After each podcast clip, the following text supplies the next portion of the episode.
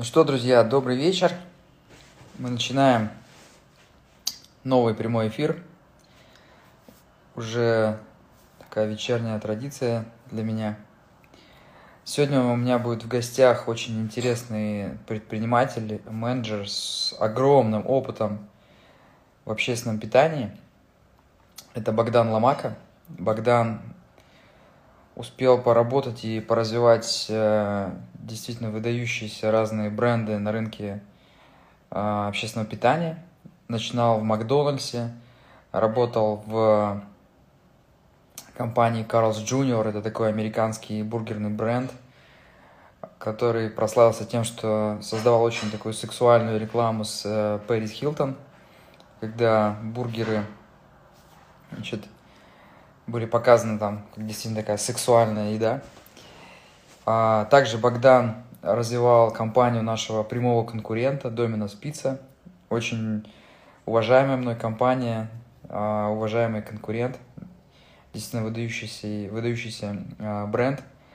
И а, Богдан работал также в компании Cofix и стал в итоге франчайзи, франчайзи Cofix. Это очень интересная концепция, родом из Израиля. Вообще э, кофекс-инноваторы, они придумали продавать кофе по одной цене. То есть все, что изначально самая первая концепция кофе, сейчас она немножко поменялась, заключалась в том, что можно было прийти а, в кофейню и купить все по одной цене. А, проект бренд стартовал в Израиле, и Россия это один из а, первых международных рынков для бренда Кофекс, и наверное, самый большой сейчас, э, самый быстро растущий. Вот, короче говоря, будет очень и очень э, сегодня интересно. Я сейчас буду подключать э, Богдана. Богдан очень интересный человек со своим взглядом, с философией на бизнес. Вообще очень люблю разбирать концепции в, в общепите с точки зрения клиентов. Богдан, привет. Привет, Федор. Да, слушай, ну ты прям этот, я так и ожидал, что, что ты будешь просто левитировать. Вот, ну расскажи, расскажи немножко о себе, да, почему, почему ты в э, позе а, йога индийского, вот. Расскажи о своем пути в бизнесе и кратко, значит, о том, кем ты стал сейчас, а потом уже поговорим о кофексе. Да, конечно. Слушай, ну, во-первых, поза, на самом деле, эта поза, она оптимальна для концентрации, вот, поэтому для того, чтобы лучше быть сфокусирован на нашей с тобой беседе, так удобнее. Вот. Что касается моего пути, в принципе, ты все рассказал немножко подробнее, если да, я из небогатой семьи и начинал э, свою деятельность в бизнесе в 18 лет в Макдоналдсе с линейной позиции. Вот, э, прошел все этапы э, корпоративной лестницы до директора ресторана, в Питере, тогда, когда я начинал, было всего 7 Макдональдсов, мой был седьмой. Uh-huh. Вот. Ну и там мы с командой достигали топ-1 по России, по тайному покупателю. Сейчас не знаю, в то время это был такой главный KPI Макдоналдса, и обычно, когда приходили результаты, ты там смотришь, где твоя точка, обычно начинаешь снизу, да, там, насколько все у тебя плохо, вот, и я помню, там, не мог найти свою, потом, да, смотрю, она в топе, думаю, ну, вау, ничего себе, вот, потом, да, действительно, я э, ушел в Карлс Джуниора на этапе, когда это было там Stage Zero на полном стартапе. Я был в составе э, команды из шести человек, которые обучались еще в Лос-Анджелесе. Мы три месяца проходили обучение в Джуниоре. И, э, собственно, там я провел замечательные годы от э, нулевой стадии до 50 плюс ресторанов в России. Ушел там на пик, я считаю, развития Carl's Junior. Это был 2014 год, как раз в Domino's Pizza в Domino's я уходил э, на директора по франчайзингу, но там мне временно предложили занять, э, когда я уже пришел, тоже обучился в Турции, я три месяца обучался в Стамбуле, когда я вернулся, мне временно предложили занять должность опять директора по операционной деятельности, то есть тем же, чем я занимался в Carl's Junior. Но, собственно, ничего а, более постоянного, чем временного нету, и три с половиной года я а, был директором по операционной деятельности и поддержке бизнеса франчайзи в Domino's Pizza. Это были те замечательные времена, когда мы там успешно еще, ну, нельзя сказать, что мы конкурировали с Дода, потому что Дода только еще тогда не заходил в Москву, только они вот в конце начали подбираться, Дода Пицца там в Химках. Я, я думаю, что пиццерии. вы даже мало что слышали про Дода в начале. А, я тебе расскажу такую историю, которая является абсолютной правдой. А, это был, как сейчас помню, сентябрь 2014 года. А, тогда еще до Гвенча, тогда генеральным директором Доминос был Влад Рогов, был, как я помню, Влад Аслан Саранга, который сейчас является CEO всей группы, и также председателем совета директоров Доминос для России. И мы объезжали пиццерии, и в то время э, все разговоры были Папа Джонс, Папа Джонс, Папа Джонс. Бенчмарком был Папа Джонс. Как нам быть как Папа Джонс, как нам достичь тех результатов, как у Папа Джонс, как нам приблизиться, как побороть конкуренцию. У Дода Пицца, если не ошибаюсь, э, в то время было порядка, наверное, 20 точек очень далеко от Москвы. И тогда я сказал Аслану, я говорю, don't look at Papa John's, look at Doda Pizza. They're gonna be market leaders. Вот я ему тогда сказал в 2014 году, что Дода Пицца будет лидером на рынке пиццы. говорю, вот с них нужно брать Слушай, пример. Он, он, наверное, он, наверное, тебя послушал, и у нас была с ним встреча со Сланом. Это было как раз тот момент. Я прекрасно да. помню. Именно, да-да-да-да. Чуть попозже у вас не было встречи. Совершенно верно. А Совершенно Влад верно. Рогов как раз э, организовал встречу. И ну, была такая интересная встреча, что Аслан в основном просто сидел так отстраненно, Влад переводил. А у меня было ощущение, что он подумал, что я такой чудик, который показывает цифры. Открыто он все удивлялся, ну как так там, типа вот ты там показываешь мне цифры. Вот. А Влад Рогов, который был CEO, да, тогда Домина Спица, он, кстати, потом же стал э, нашим франчизи. Вот, он сейчас, да, да, да, сейчас да, он продал, да. продал пиццерию, да, но вот он открывал пиццерию в Одинцово, приезжал в Сыктывкар. Вот, ну продолжай. Дальше. Да, кстати, после той встречи Аслан сказал, нам бы его энергии. Вот то, что он сказал по результатам вашей встречи. Да, ну, в общем, это были те замечательные времена, когда я пришел, в Доминос Пицца было 15 точек, и мы удваивали компанию каждый год на протяжении трех лет. То есть за три года мы в шесть раз увеличили компанию, причем а, помимо роста в количестве, каждый год мы достигали like-for-like не ниже 30%. То есть 30% плюс был э, like for like. И, э, соответственно, я ушел сразу после выхода компании на IPO лондонской фондовой биржи. Вот. Ну и потом был Cofix. Э, в Cofix я приходил, когда была 41 кофейня. И вместе с командой мы утроили бизнес за 9 месяцев. То есть мы открыли 85 точек за 9 месяцев. Like for like тоже был более 20%. Феноменально. И в Второе место, второе место э, среди всех сетевых кофеин в России по уровню лояльности потребителя по независимому исследованию РБК в 2018 году. Очень классное было время, причем, э, когда я приходил, э, 41 кофейня было ноль в пайплайне, то, что называется. Мы в апреле открыли одну, в мае две, в июне четыре, в июле восемь, в августе тринадцать. И, в принципе, я мог бы продолжать. Но э, в тот момент компания стала, э, скажем так, очень интересна э, своим акционерам и, грубо говоря, сказали, так, мальчик, теперь большие дяди будут решать, как нам вести этот уже ставший интересным э, бизнес. Вот. И кто-то из акционеров э, захотел поставлять, не знаю, свои продукции, кто-то из акционеров там поставил своего человека на финансы, минуя меня. Вот. Ну, собственно, я с акционером мы поговорили, я говорю, слушайте, это ваша компания, я сделал то, что я должен был сделать, дальше это ваш выбор, как ее развивать, но э, в тех подходах, которые э, они провозглашали, я не видел себя в компании, поэтому, mm-hmm. да, поэтому я э, ушел, и э, что касается сейчас, да, у нас с партнерами своей точки, я финансово участвую в двух из них, у моих партнеров э, в совокупности 5 точек Кофикс, Помимо этого, помимо этого, я немножко после вот э, после ухода из Кофикса взял перерыв, что называется, в бизнесе занимался, ну, с моей точки зрения, более важными вещами, чем бизнес. Но сейчас почувствовал, что нужно вот все, энергия накопилась, нужно, нужно возвращаться в бизнес. И а, помимо, собственно, участия в своих франчайзинговых точках, я организовал свою компанию как управляющую компанию, то есть мы планируем заниматься тем, что э, берем бизнес в управление, и э, мы на самом деле вели достаточно плотные разговоры по поводу ДОДа в Ярославле, и практически уже договорились, но там финальный момент э, франчайзи Евгений, он, э, э, скажем так, не не захотел отдавать все это в управление, он хотел согласовывать основные решения, а как бы проблема не может быть решена на том уровне мышления, на котором она была создана. Поэтому мы э, здесь не договорились. Богдан, вот. кстати, И третье... Вот сейчас э, ребята в комментариях пишут, что ты из Dominus, видимо, да, кто работает или работал в Dominus, что ты лучше, до тебя до сих пор помнят Dominus, представляешь? Вот. Слушай, ну я, я так скажу, знаешь, вот э, если взять, я немножко, так как мы с тобой говорим о бизнесе, я и для наших слушателей я так немножко подчеркну результаты, но, честно говоря, э, горжусь ли я ими? Ни капли.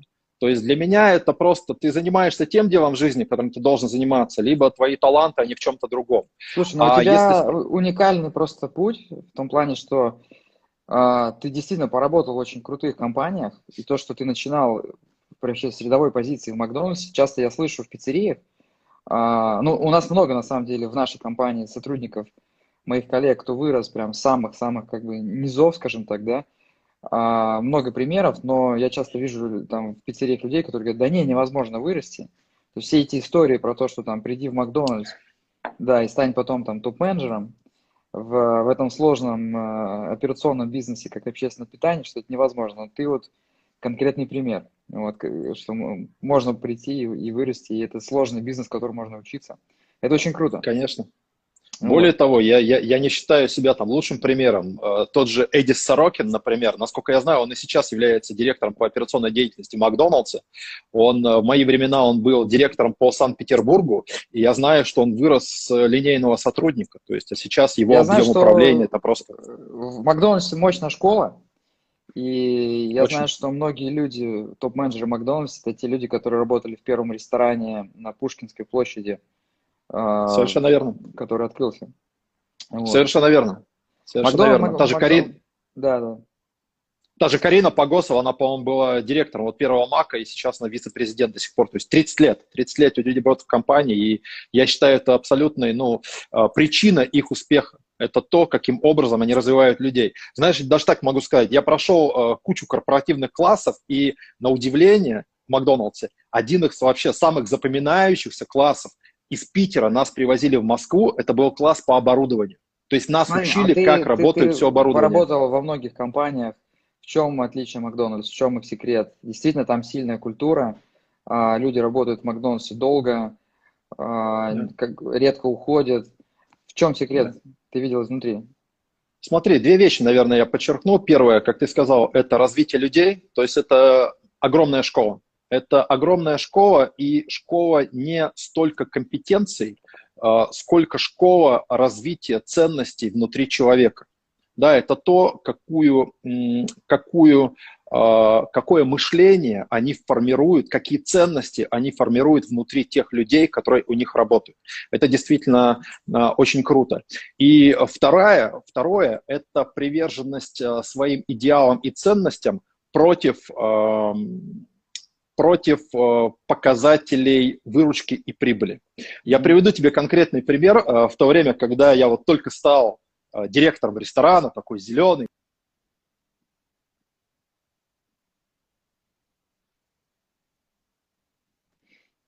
Так, друзья, небольшой лаг.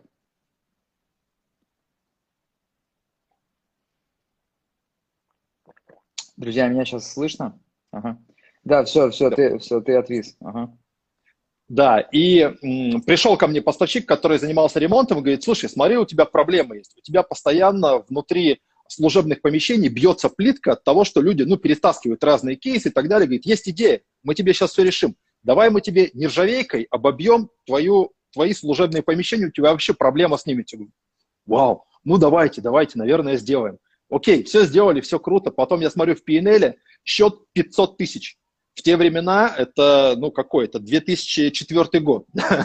То есть это примерно 20% от оборота месячного всего, всего, всего ресторана был. Я, если честно, думал, что это мой последний рабочий день будет в э, Макдональдсе, потому что я принял такое решение как директор. Э, и знаешь, хоть кто бы мне за это слово сказал, Никто абсолютно. Mm-hmm. Зато если в моем ресторане была какая-то проблема с качеством, если ко мне приезжал территориальный управляющий, и он видел недружелюбных кассиров, либо там, не дай бог, какая-то просроченная продукция, вот это был повод для разговора. То есть тебе те ценности, которые mm-hmm. заключаются в уровне сервиса, качества, предоставляемое его гостям, всегда стоит на первом месте в Макдоналдсе. На фоне развития их людей, я считаю, что это причина такого успеха и почему они являются номером один. Согласен. Ну, то есть вывод, что это все-таки культура а, ценностей, живые ценности. То есть вот, опять же, если посмотреть на американский рынок, а, бургерный, да, самый большой, самый развитый, а, Макдональдс опережает конкурентов, ну, там, типа в три раза. То есть у Макдональдс там в США, если не ошибаюсь, около 30 тысяч ресторанов, у Бургер Кинга, там, KFC, там, 15, там, ну, или там 12. Вот. Да. То есть сильно опережают, не там на 20, на 30 процентов. А бизнес – это commodity, то есть, по сути, скопировать э, то, что делает Макдональдс, не так сложно. То есть купи оборудование, там, булочки. Но вот, собственно, культура, ее скопировать очень тяжело, да, ее нужно иметь, иметь ценности – Потому что бизнес э, и Макдональдс, вот эта культура ценности, они заставляют действительно, э, скажем, принимать решения долгосрочные, то есть не ради краткосрочной прибыли. То есть люди понимают, что если мы делаем качество, если качество это религия внутри компании, да, а качество там сервис, чистота, то это все вернется в виде прибыли. То есть вот это долгосрочное мышление, ценности – это все, э, туда еще добавляется некая терпеливость, да, потому что, ну, ты понимаешь, что ты не получишь результат сразу же, если ты будешь вкладывать, инвестировать Совершенно. в качество, то результат все равно будет. Но опять же, не все, не все компании готовы идти по этому пути. Там тот же Burger King, который челленджи, да, Макдональдс, они другие, они как бы... Верно. Они такие вот, ну, про, про деньги, там, про, скажем, про бизнес-модель больше там, чем, чем вот это. Нет, у, них нет, у них нет корпоративной религии, так называемой, да? Вот. Совершенно верно.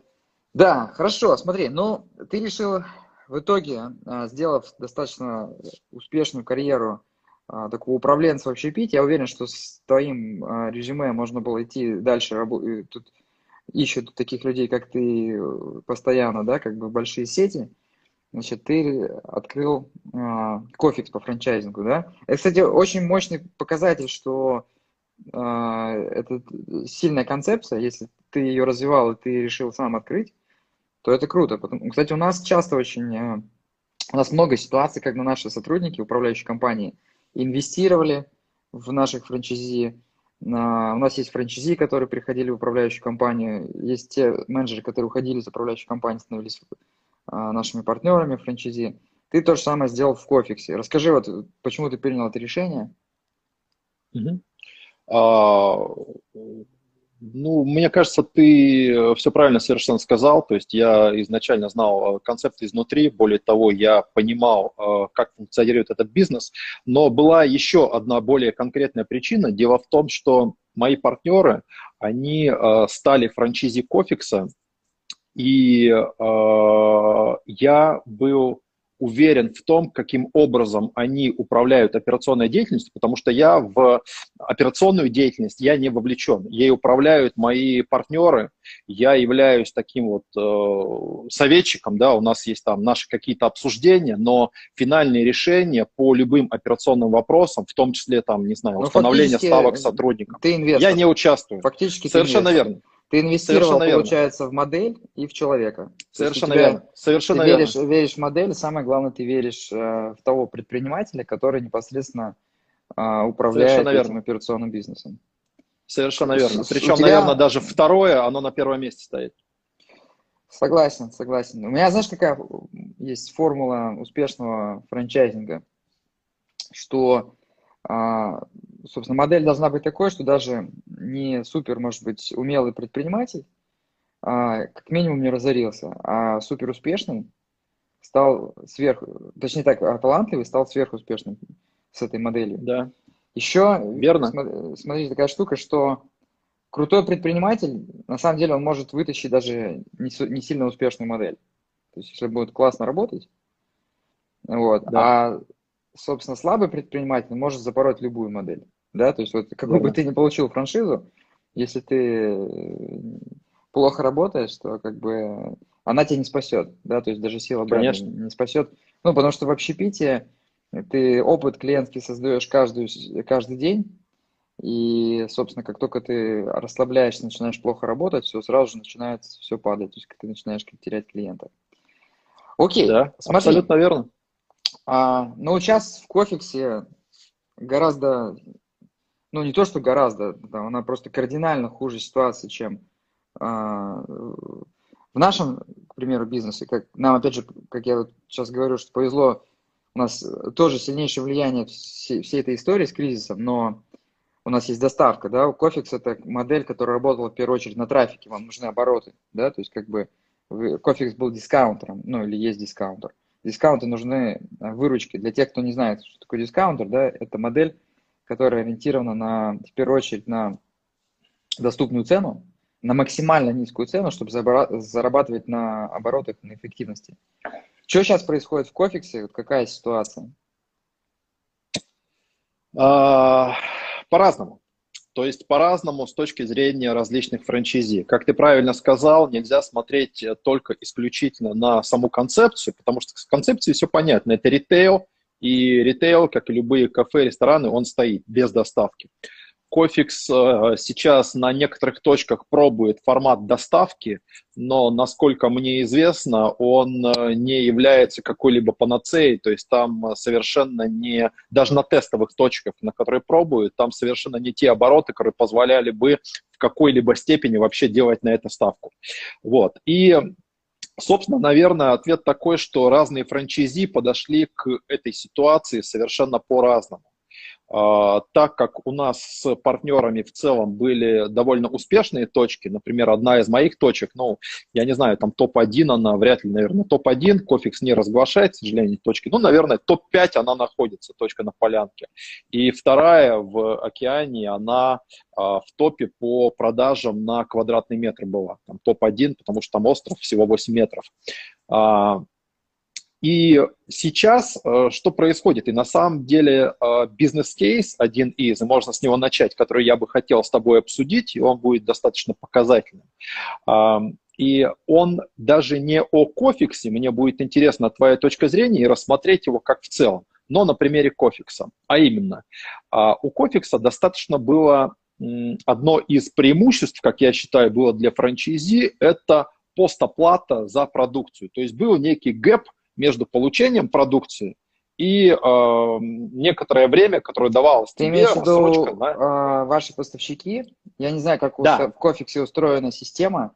Э, Кофикс вот является для... поставщиком. А, Cofix. Просто смотри, я поясню для наших зрителей, которые не все э, глубоко знают, как устроен сетевой общепит.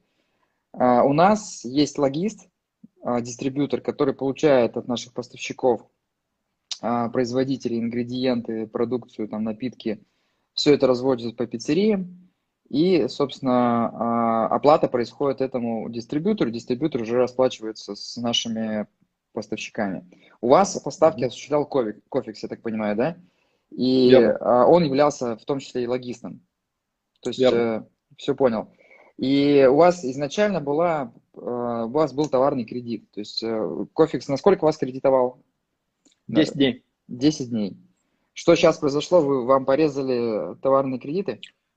Да, соответственно, ну, я понимаю, откуда это берется. Естественно, так как там цепочка продолжается дальше, есть Cofix, есть дальше э, его поставщики, у поставщиков есть там производители, соответственно, все это наверняка идет от них, когда поставщики вынуждены платить производителям, производители оказывают давление на поставщиков. Естественно, поставщики сейчас в той же ситуации, как и все другие. У них нет заказов, общепит не заказывает, соответственно, им нужен кэш. Они э, пришли к офису, сказали, ребята, навер- наверное, да, сори, дальше мы не можем работать на постоплате, давайте мы перейдем на предоплату. Естественно, Кофикс, так как это достаточно существенные деньги для компании, он, ему ничего не остается, как переложить эту ответственность на франчайзи. Мне и, кажется, соответственно... здесь просто идет, знаешь что, здесь идет боязнь платежей, в первую очередь, риски. Наверное, ну, на самом деле там заплатят тебе через 10 дней или сразу, а сейчас это не играет прям, ну, кардинальной роли. А вот риск того, что тебе могут не заплатить, по каким-то причинам, да, Возможно. это уже, это уже риск серьезный, и, видимо, управляющая компания решила, ну, в рамках там, своей там политики, как бы стратегии безопасности пойти на это. А это серьезно? Да, возможно. Вли... У вас оборот, я так понимаю, у вас же обороты Совершенно верно. были, повлияло да, на бизнес. Да. Но сейчас Совершенно бизнес... верно. А когда вы перешли на пост, э, на вот фактическую оплату? А, мы не перешли. То есть это то предложение, которое Кофикс сейчас сделал, насколько я знаю, для своих франчайзи. А, причем надо отдать им должное, они а, сейчас пытаются это сопроводить определенными преференциями с точки зрения а, скидок на а, там роялти и другие платежи. Но дело в том, что те преференции, которые они предлагают, особенно в текущих ситуациях, когда вопрос количества денег на твоих счетах и той подушки безопасности, которая есть у бизнеса, он стоит первично, нежели те, допустим, преференции, которые ты можешь получить. Данное предложение, наверное, не для всех франчайзи является а, привлекательным. И а, в то же время Кофик сообщает, что, сори, а, мы, к сожалению, не сможем работать по а, старым принципам. То есть, по сути, это дело, это постановка а, своих франчайзи перед фактом данных изменений, несмотря на действующий договор. И я подчеркну, я понимаю, я понимаю, почему Кофикс вынужден, скорее всего, на это пойти, но с точки зрения самого бизнес-кейса мы, как предприниматели, должны оценивать возможные последствия и каким образом нам на это реагировать. Потому что если переходить на предоплату, для нашего бизнеса, например, по нашим подсчетам, на всех точках для там, моих партнеров в том числе, это сумма порядка там 5-6 миллионов, которые нужно дополнительно uh, влить в этот бизнес. При том, что это, ну, все равно, по сути, это маленький бизнес, это группа ИП каждый, каждого предпринимателя, да, да, и это достаточно существенные суммы. Поэтому здесь мы должны рассматривать различные диапазоны э, возможного развития событий. И вот мне интересна твоя точка зрения, какие бы варианты развития событий ты рассматривал? То есть каким образом вступать в переговоры, каким образом настаивать ли на э, действии предыдущего договора, но в то же время, каким образом франчайзор сможет его исполнять, если они поставили перед фактом, что, сори, ребята, мы не сможем на тех же условиях выполнять наши договоренности, потому что вы видите, что происходит. Вплоть до диапазона развития такого события, что ну, в таком случае, если, например, франчайзи не могут э, влить дополнительное количество там, кэша в бизнес, который требуется, возможно, нужно уходить от этой франшизы и делать что-то свое. То есть такой вариант развития событий мы не можем тоже игнорировать. Поэтому здесь тоже интересна твоя экспертиза, твоя точка зрения, как бы ты поступал э, в данной ситуации. Знаешь, э, в кризис, в какие-то кризисные моменты, ну, всегда возникают какие-то конфликты, знаешь, не хватает ресурсов. Значит, э, нужно принимать сложные решения. А, значит, нужно там, допустим, когда-то там от чего-то отказываться, что-то терять ради спасения там, ну, чего-то еще там, да. И, собственно, единственный, ну, тут вопрос это открытость. То есть вот насколько от, я бы на месте управляющей компании открыто говорил бы с франчайзи. То есть я говорил бы о том, что, ну, давайте, э, смотрите, мы все в одной лодке. И давайте смотреть, как нам всем вместе выживать. Да, то есть, ну, а тут же вопрос в том, что, смотри, когда кризис это сложно, да, это, ну, по сути, мы в ситуации, что, не знаю, там тонет корабль, да, и мест на лодке, э, у нас 4 человека, а на место на лодке 3. И как принять решение, то есть, да, как бы, но мне кажется, самое правильное, да, это открыто, открыто обсуждать и говорить, давайте примем решение совместно, все равно всем там четверым не уплыть, давайте самого сильного там отправим, да, там без лодки. Вот.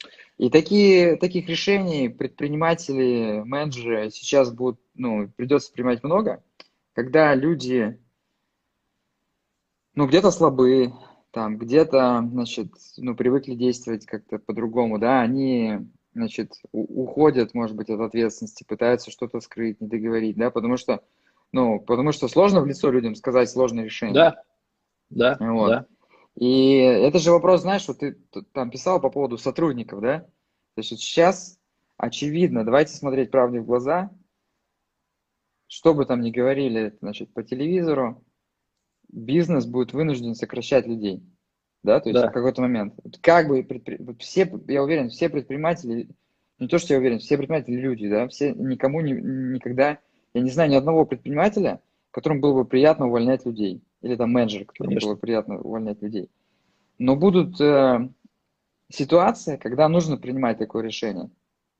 И нужно будет э, выходить, по сути, и говорить людям, смотрите, значит, я принял такое решение, потому что вот есть, э, у нас нет доходов, да, там у нас есть расходы. И, значит, э, я хочу сохранить там вот часть команды, но мне придется, скажем, принять сложное решение и расстаться, допустим, э, с тем, с кем можно расстаться. То есть единственный выход здесь, с моей точки зрения, это быть честным. То есть хотя бы тут совесть чиста. А опять же, любой менеджер и предприниматель, который принимает такие решения, бизнесмен, который предпринимает такие решения, ну, на нем ответственность. Ответственность всегда сложно ответственности есть задача принимать решения. Что касается, смотри, э, вот этой ситуации, я не знаю, я не могу комментировать так вот, знаешь, вот как бы говорить там, как, как поступать, тем более, что, да, мы в какой-то степени с кофиксом, мы, конечно, еще там совсем на, на zero, как ты сказал, на zero stage находимся, да, мы запускаем кофейный э, стартап собственный, да, и, ну, там, наверное, на самом деле я считаю, что уходить э, плохо, но опять же, тут всегда есть как бы здравый смысл, да, то есть если совсем как бы, ну, если нарушение какого-то здравого смысла, то, а, значит, следовать полностью договору, как бы, да, в ущерб а, себе и бизнесу, как бы, тоже, тоже неправильно. Вот, поэтому, ну, устройте открытые переговоры, то есть выступите там, ну, я с, э, с соберите, значит, представителей. Я думаю, что очевидно, что бизнес Кофикса – это франчайзинг. И я, я вообще уверен, ну, в нашей компании есть такая формула франчайзинга, что наш успех – это успех наших партнеров. То есть это не лукавство, это прям формула, потому что это как Макдональдс, да, то, что это мысль долгосрочно. И Макдональдс, кстати, также подходил, ну, насколько я читал в книжках, к франчайзи. Если франчайзи успешны, если они довольны, их бизнес здоровый, это будущее. Если, значит, франчайзи, ты спасаешь там что-то, ну, за счет как бы а, франчайзи, то это не имеет будущего. Но и франчайзи в том числе должны думать, да, как бы о том, что мы все одна, один организм. И, кстати, есть всегда конфликт интересов между франчайзи и компанией-франчайзером. Некий mm-hmm. конфликт интересов, потому что франчайзер бренд, он как бы всегда пытается смыслить долгосрочно, а франчайзи часто, они мыслят краткосрочно, это нормально, да, потому что это небольшие собственники, у них свои, свои цели, свои проблемы, да, то есть они вложили деньги, а, значит, они не мыслят какими-то совсем длинными большими материями, вот, и есть mm-hmm. как бы в этом а, некий конфликт, но мы в Dodo пытаемся этот конфликт, значит, а, нивелировать каким образом? Во-первых, открытостью, постоянно говорить, почему и зачем мы делаем, во-вторых, говорить франчайзи, что мы создаем бизнес, который вы сможете передать детям. То есть мы хотим настолько прочный бизнес сделать, поэтому давайте тоже вы будете мыслить долгосрочно, чтобы нашим франчайзи, нашим партнерам, как мы называем, да, также были важны долгосрочные цели. Вот. Ну ладно, то я сейчас там этот, перешел в такую не, про- проповедь до пиццы. Нет, очень круто, я с тобой абсолютно согласен, знаешь. И на самом деле, с моей точки зрения, именно в этой плоскости лежит проблема, а именно в плоскости открытость против закрытости. Знаешь, а, первое, пер, первое, что я сделал, когда я пришел в Кофикс в качестве директора, в первый же день, я сделал просто в WhatsApp общий чат с франчайзи.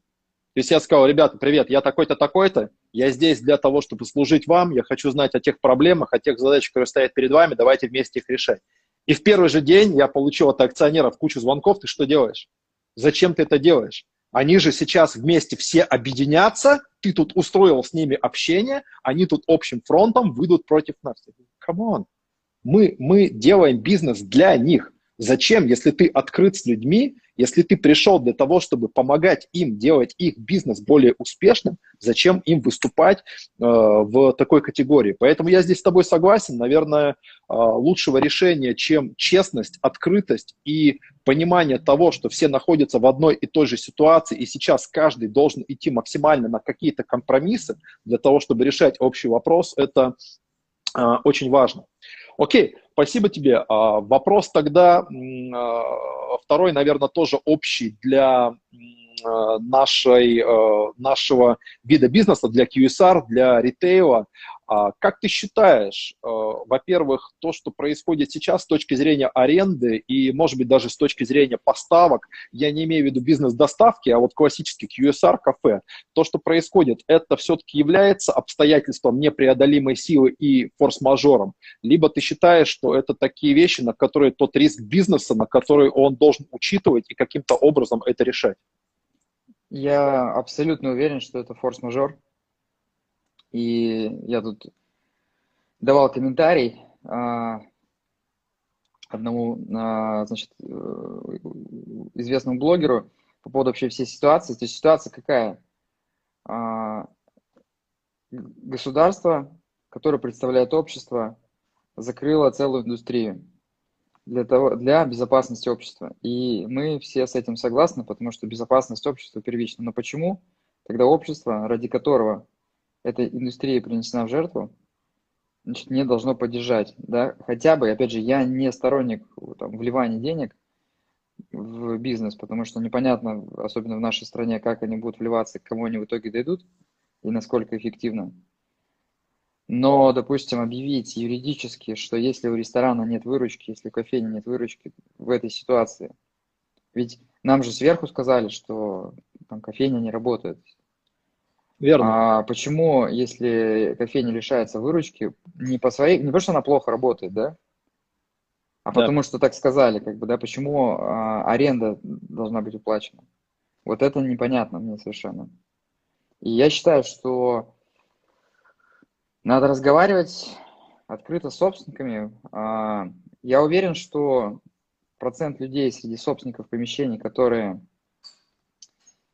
ну, там, не принимают, э, ну, то есть неадекватно реагируют, не, не, не понимают, что это реальный форс-мажор, он маленький, да, то есть понятно, что собственники тоже предприниматели, которые платят а, кредиты, проценты, у них есть свои расходы, но они же понимают, что ресторан или там кофейня, а, опять же, не по собственной воле лишилась а, выручки.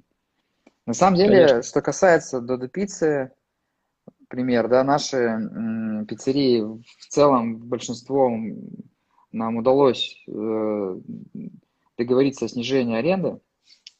И, угу. может быть, это было связано с тем, что мы старались всегда, ну, что касается там нашей корпоративной сети, работать с адекватными собственниками, с которыми можно общий язык найти. Знаешь, я когда а, еще только начинал заниматься бизнесом, вообще поиск помещений в розничном бизнесе mm-hmm. это ну такой ключевой процесс, да. И я когда занимался, начинал только заниматься бизнесом, книжными магазинами в Сыктывкаре еще, я, а, ну, у меня были переговоры с собственником помещения, который, ну, такой человек из 90-х, достаточно агрессивный, ну, как бы внешне. Вообще человек очень хороший, но внешне... Я, читал, твою, я читал книжку. Да, и, собственно, я, я ему, я ему объяснял вин-вин, я говорил, если вы меня сейчас отожмете по цене, ну, то есть вы меня, да. я буду платить много, у меня будет, бизнес будет идти плохо, я съеду скоро. А если я буду платить чуть меньше, и всем будет хорошо, и, собственно, и он эту логику понял, то есть, как бы, я продавал, что мы, ну, искренне продавал, что мы должны быть партнерами, в первую очередь, что есть некий клиент, который платит нам деньги, а мы в этой цепочке все получаем часть тех денег, которые нам а, приносит клиент. Мне кажется, надо идти собственникам также говорить. Ну а у тебя как получилось? У вас еще э, удалось? У вас дорогие места, как правило, у вас э, да. вы же берете на трафике. Наверное, поэтому да, сложнее, потому что там собственники такие акулы, как правило, да, которые держат эти помещения. Да, смотри, по-разному. А, то есть эм, как ни странно, вот одна из точек, в которой я участвую, например, она одна из самых дорогих аренд. То есть за 42, если не ошибаюсь, квадратных метра, вообще ее арендная ставка больше 900 тысяч рублей за 42 метра. При том, что мы сдаем в субаренду еще 7 метров а, в закрытое помещение, то есть суммарно мы платим где-то по-моему, 720 тысяч аренды у нас получается за 36 квадратных метров. И там собственник совершенно спокойно прислал письмо о том, что он дает арендные каникулы до конца всей этой ситуации. Но там повезло в том, что собственник сам живет в Нью-Йорке. То есть он прекрасно перед собой, а, видит эту ситуацию, б, все-таки, видимо, американская культура, да, определенная бизнес-формация на него оказывает влияние. Не, ну, все мы люди, и портить себе карму, и понимать, что у людей нет бизнеса, и требовать деньги, но, не знаю, опять же, не... Но не все такие, то есть... Ну, не все, но то, Но... то есть по другим помещениям, я знаю, что у моих партнеров э, есть э, по некоторым помещениям есть э, проблемы с точки зрения переговоров с арендодателями, а, при том, при всем, что один из моих партнеров, он является очень юридически подкованным, да, то есть он прямо вот все в срок, все постановления, чтобы извещение о форс-мажоре в соответствии с различными постановлениями, то есть он прям ведет всю эту документацию, то есть здесь мы очень зашиты. И несмотря на это, абсолютно нет. Например, э, тоже даже э, с моей точки зрения вопиющий пример э, торговый центр «Океания». А когда торговый центр «Океания» до того, как вот буквально за несколько дней до введения режима самоизоляции, они прислали письмо о том, что, сори, торговый центр закрывается для всех арендодателей, кроме аптеки и э, там, э, это, перекрестка, который находится на этаже. То есть письмо от самой океане. Пару дней назад они усваивают письма. Ну, ребят, ну это не освобождает вас от уплаты аренды. То есть они сами закрыли комплекс. То есть э, океане не... А, там немножко поясню, Федор.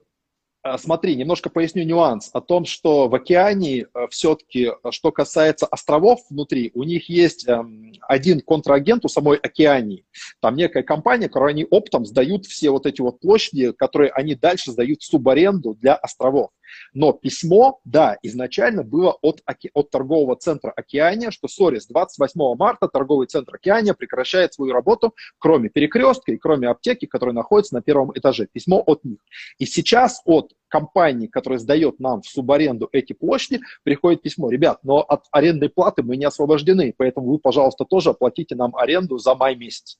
Вот, то есть, то есть вы, ну, вам придется платить за май в полном объеме в океане, ну, я, я, я, я не думаю, что нам придется за нее платить, скажем так, это э, то, как они хотели бы, чтобы мы поступили. Естественно, сейчас ведется обмен мы на их письмо ответим нашим письмом, а дальше уже вступим в переговоры и постараемся найти ну, какой-то здравый смысл и объяснить позицию о том, что, ребята, ну, с нашей точки зрения ваши требования, они абсолютно неадекватны, особенно с учетом того, что это не мы закрылись, да, а это вы прислали письмо о закрытии. Но знаешь, у меня, например, есть от э, других партнеров информация, например, по авиапарку крупнейший торговый центр, если не ошибаюсь, вообще в Европе он крупнейший, да, по своей площади. Ну, огромный торговый центр в Москве. Там, насколько я, насколько я знаю, за что купил, за то продаю, арендатели проучили письмо о том, что, ребята, вы можете работать. Нет, как бы, если вам мэр э, запретил работать, это ваши с мэром проблемы, грубо говоря, а не наши. Аренду, пожалуйста, заплатите. Вот, поэтому э, по-разному, по-разному. Где-то идут навстречу, а где-то занимают, ну, с моей точки зрения, совершенно неконструктивную позицию. Я думаю, что это вопрос дальнейших Но переговоров, насколько скажу, они будут сложны. Как я искренне думаю, что если арендодатели не будут платить и пойдут в суд, арендаторы не будут платить, вряд ли там что-то смогут сделать. Понятно, что это потом аукнется, когда кризис пройдет. Они придумают способы, что, чтобы как-то этот арендатор съехал. Но я думаю, что никто не поддержит этих арендодателей, что в полном объеме там, в текущей ситуации все э, требовать. Ну, а у тебя какие вообще э, ну, видения там, по сейчас по кофиксу, по, по развитию кофикса, если бы там, допустим, кризиса не было? То есть как, были ли планы развивать сеть? Нет. А, смотри, у меня были, у меня вообще были планы, и на самом деле мы их уже начали реализовывать э, и остановили из-за всей происходящей ситуации. Э, я планировал выходить из этого бизнеса, то есть я планировал продавать. На самом деле не столько потому, что что-то там страшное и как-то я сильно не удовлетворен кофиксом, а скорее потому, что сама бизнес-модель вот э, в этой части э, того, чем я занимаюсь, она заключается в следующем. Если твой э, талант и твое умение – это управление и развитие концепций, твой бизнес, с моей точки зрения, должен быть следующим. Это ты берешь интересную там концепцию, франшизу, например, как мы взяли, ты открываешь точку, доводишь ее до определенного пика рентабельности и продаешь уже совершенно другие деньги, реинвестируешь полученную прибыль там, в этот же бизнес, либо в другой бизнес, это уже твое дело.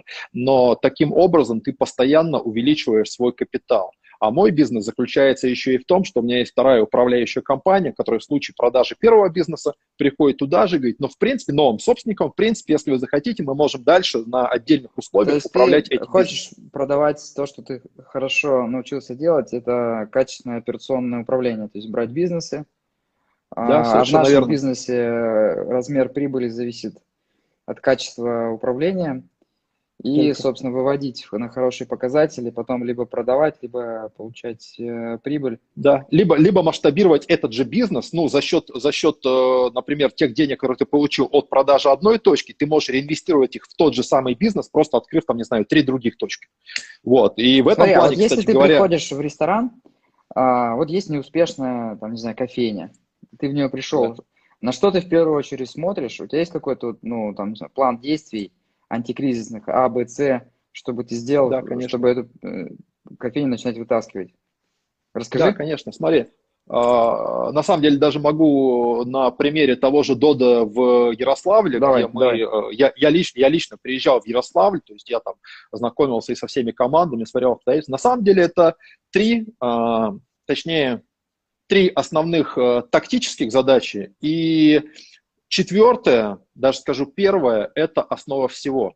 Первое и тот фундамент, и на самом деле единственная корневая причина, от которой стратегически зависит успех либо неудача любого бизнеса, это э, модель управления. Под моделью управления я имею в виду совокупность всех ценностей, принципов, правил, на которых основано взаимодействие между людьми в коллективе.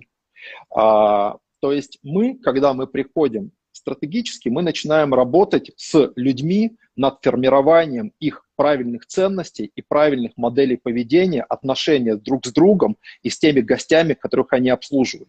То есть это взаимоотношения внутри коллектива. Это является плацдармом для любых изменений в любом бизнесе, будь то успешный, будь то он неуспешный, это причина всего.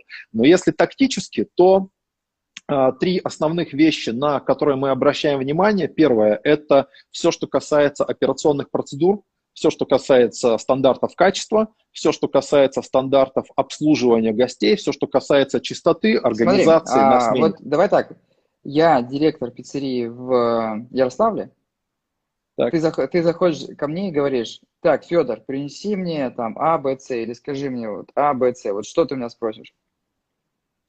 А, во-первых, я, я, я спрошу, в чем заключаются цели работы, над какими вещами сейчас работает команда, какие взаимоотношения, а, какая мотивационная программа. То есть это показывает то, на какие аспекты бизнеса, на какие основные KPI делается акцент. Также я всегда смотрю на текучесть кадров. И мне очень нравится в Dodo то, что у вас есть э, как вот оценка счастья да, персонала внутри или вот, а, опрос, на, насколько счастливы сотрудники. Потому что на самом деле причина того э, успеха, например, ну там сравнительного, который мы достигали в бизнесе, это всегда безусловная вовлеченность тех людей, которые работают на местах. И, ее невозможно достичь исключительно материальными какими-то поощрениями. Это невозможно. Они очень лимитированы, потому что желания человека, они всегда будут расти. Сегодня ты получил бизнес, э, э, бонус, и тебе очень круто, но завтра этот бонус не является мотивационной составляющей. А мотивацион, настоящей мотивационной составляющей являются те взаимоотношения внутри коллектива, которые есть. Но если конкретно о, вот ты задал вопрос Дода Ярославль, я бы еще смотрел то, что важно с точки зрения гостя. И помимо а, оценок качества, которые у вас есть, это также скорость обслуживания, что я смотрю в нашем бизнесе. А, очень интересное исследование было в Британии, проводилось, я читал. А, очень просто, устанавливали люди приложение, и им рандомно приходили там, не знаю, уведомления, смс -ки. Все, что они должны были ответить, это а, чем они сейчас занимаются, и б, их собственное, по их субъективному мнению, а, насколько они сейчас счастливы. Так вот, исследование показало, что самые счастливые люди – это были те, кто либо кушал, либо занимался сексом. А самые несчастные, что интересно, это были те люди, которые стояли в очереди. То есть люди, которые что-то ждут, это самые несчастные люди в мире по их собственному ощущению. Поэтому в нашем бизнесе скорость обслуживания, она очень важна. Соответственно, мы работали всегда над повышением скорости. И что очень важно, что давала скорость, это не только твое конкурентное преимущество с точки зрения гостя, скорость внутри, она всегда порождает энергию, энергию внутри персонала энергия, она привлекает другую энергию. Когда видишь жизнь, когда жизнь кипит, когда люди бегают, когда они взаимодействуют, у них и время летит быстрее – и это становится такой вот точкой, точкой притяжения. Вот. И третье в нашем бизнесе, что очень важно тактически, это локальный маркетинг. То есть я никогда не завязывал, там, не делал ставку на какой-то глобальный федеральный маркетинг с точки зрения там, бренда. Я считаю, что если Слушай, бренд ну, ценен смотри, сам по себе, люди об этом узнают. Да, Богдан, смотри. Ну вот ты говоришь правильные вещи, там культура, ориентация на клиента. Но вот ты в Дода Ярославле, как бы ты вот менял это? Ведь это все во многом понимают. А как поменять? Хм. Смотри. А, мне нравится, я, наверное, так отвечу на твой вопрос. А, вот у, у моего гуру, у него есть некоммерческая организация, в ней работают 7 миллионов волонтеров, миллионов по всему миру. И это люди, которым не платят зарплату. Это люди, которые работают на общественных началах. Но вот он рассказывает, говорит, мне звонят там наши, ну, какие-то люди, с которыми мы взаимодействуем по поводу там всех вот этих, он говорит, где вы берете этих людей? Дай, дайте нам источник, с ними просто, с ними хочется взаимодействовать, взаимодействовать. Они, они делают все, вот нам слова не надо сказать, а эти люди уже исполняют там наши какие-то желания. Как, как вы их делаете? Он говорит, таких людей невозможно где-то взять. Таких людей можно только сделать. Каким образом вы делаете таких людей? Необходимо, чтобы они полюбили вас. Необходимо, чтобы они поверили в вас, чтобы они влюбились в вас, как в лидера. А каким образом вы делаете так, чтобы эти люди полюбили вас? Есть только один путь. Ты должен безусловно, без всяких условий полюбить этих людей. То есть, когда ты любишь человека, мы очень часто хотим любить сотрудников, если они замечательно работают. Если ты мне приносишь прибыль, я буду тебя любить. Если ты исполняешь свою работу хорошо, я буду тебя любить. То есть любовь, она вот продается зачастую руководителям. Но правильный путь, с моей точки зрения, это безусловно любовь. Когда ты приходишь и говоришь «я для вас». Я не для того, чтобы управлять вами. Я не для того, чтобы выжимать из вас все соки. Я для того, чтобы помочь вам стать лучшими людьми. И когда люди понимают, что они под твоим управлением, под твоим лидерством, ты помогаешь им стать лучшими личностями, вот тогда они отзываются точно таким же образом и делают твой бизнес успешным. Поэтому я вот тебе, я немножко не договорил в начале, вот говоря о результатах, для меня они особо ничего не значат, только вот чем ты занимаешься, либо не тем. Моя самая большая гордость за всю мою карьеру, чего я добился, это то, что э, один из вот, моих подчиненных в Домина Спица, моя там правая рука, и сейчас он является директором по операционной деятельности Домина Спица, Игорь Панкратев. В 2016 году он был признан лучшим территориальным управляющим Доминос в мире. Я в Лас-Вегасе за него награду получал как лучшего area менеджера, то есть среди двух там с лишним тысяч кандидатов он был признан по итогам там работы, по результатам, по культуре и так далее, вот он был признан лучшим area менеджером. Я Тогда полностью... это, это как будто твой, да, я твой спортсмен согласен. вообще в Олимпиаде побеждает. Это круто. Согласен, что ну, любовь к людям а, очень важна в нашем бизнесе, да, чтобы создать команду, чтобы любить клиентов, то есть в целом искать людей, а, которые любят людей. То есть есть люди, которые не любят людей, значит, не любят, может быть, общаться, а есть люди, которые любят, их не нужно, в принципе, учить а, клиентоориентированности. Да. Вот. Да. И видишь, единственное, что я тебе скажу, что мой опыт такой, я достаточно много времени провел в пиццериях, и когда я начинал Дуду пиццу, я, собственно, работал в пиццерии, готовил пиццу, там, работал менеджером, управляющим что часто, когда ты начинаешь рассказывать, может быть, какие-то вот э, абстрактные сильно вещи, да, люди, простые люди, а у нас в Додопице, там, в Сыктывкаре работают очень простые люди совершенно, студенты, там, не знаю, как бы, там, девушки, которые там переехали из э, района, э, ну, из сельских районов, они ну, собственно, они воспринимают как слова, да, то есть, а вот Верно. действия, а вот действия, да, Верно. то есть, если ты показываешь примером какие-то вещи, что ты ценишь, да. что тебе конечно, важно, а если конечно. тебе это искренне важно, то конечно. это все создает эту культуру. Это ежедневный процесс. Совершенно верно. Более того, я тебе скажу, невозможно вот человека э, из точки А сразу перевести, перевести в точку F. Это А, Б, С, Д, Е и так далее, и так далее, и так далее. Это вот, э, понимаешь, вот иногда те, те, те же американцы, вот когда они приходят в Африку, им кажется, они сейчас принесут демократию и будет счастье. Невозможно из точки А сделать так, что люди сразу пришли ну, в точку Я даже больше, Это знаешь, сказал бы, может быть, надо говорить с людьми на их языке, а иногда слова, в принципе, бесполезны, нужно, нужно делать... Совершенно верно. И, и... Дело, дело, дело покажет. Не, команда, люди, ключевое в розничном бизнесе, однозначно ключевое. Самое главное, самое главное, самое главное, да, это ты для людей. То есть смотри, а, самое важное, что нужно понимать, вот ты лично с твоим успехом, ты можешь написать, э, понимаешь, пошаговую книжку всех своих решений, которые тебя привели от того, где ты был, от точки zero, туда, где ты есть, лидер рынка на уровне... Другой человек, он повторит все эти шаги один за другим, у него ничего не получится. Потому что причина успеха во внутреннем мире. Вот его скопировать невозможно. Это то, когда мы говорим о культуре компании. И она прежде всего заключается в культуре лидера. Нужно быть внутренне Федором Овчинниковым, чтобы добиться успеха, а не во внешних проявлениях, конкретных действиях. Плоды поступков зависят от мотивации человека, от его внутреннего мира. Вот это очень важно. Вот. И, кстати, у нас чуть-чуть времени осталось. Я, я, mm-hmm. я, я так позволю себе сказать. С точки зрения будущего, кстати, мне э, очень интересно, я очень верю в концепцию шаурмы. Да, мне очень нравится подход, который вот э, Магомед использует.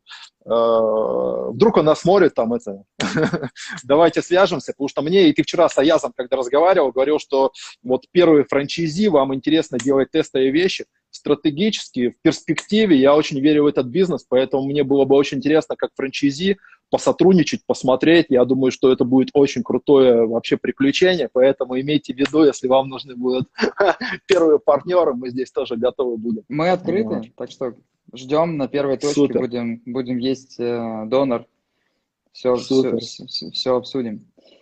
Вот. Супер. Ну что, а у нас осталось две минуты. А, смотри, значит, скажи последний вопрос. Вот ты менеджер а, в Макдональдсе, Сколько лет назад это было? Лет там много назад, да? 20. 20, 20. лет назад. И ты сейчас, пройдя там достаточно большой путь, в чем главная разница? В чем главная разница между, между мной тогда и мной сейчас? Угу. Ну, как менеджера, допустим, как э, бизнесмена сейчас. Цельность. Цельность. Я поясню, что я имею в виду. Когда я был начинающим менеджером, я смотрел на других и думал, вау, я хочу быть таким же, как они. Да, что мне нужно сделать, вот в чем их причина успеха, что мне скопировать в их поведении, чтобы быть настолько же успешными. В любых, да, э, с любыми, с кем я встречался, с Гвенчем ли, великолепным менеджером. Я говорю, вот как, я, как мне быть таким же, как он? Что мне сделать, что мне подчеркнуть? Но совет, который я могу дать, на самом деле, по своему опыту, если он кому-то пригодится, быть всегда собой, если внутри тебя правильные ценности, если твоя нацеленность служить людям, быть честным, быть скромным, открытым и справедливым, у тебя все всегда получится. Вся вселенная встанет на твою сторону. Будьте всегда только собой.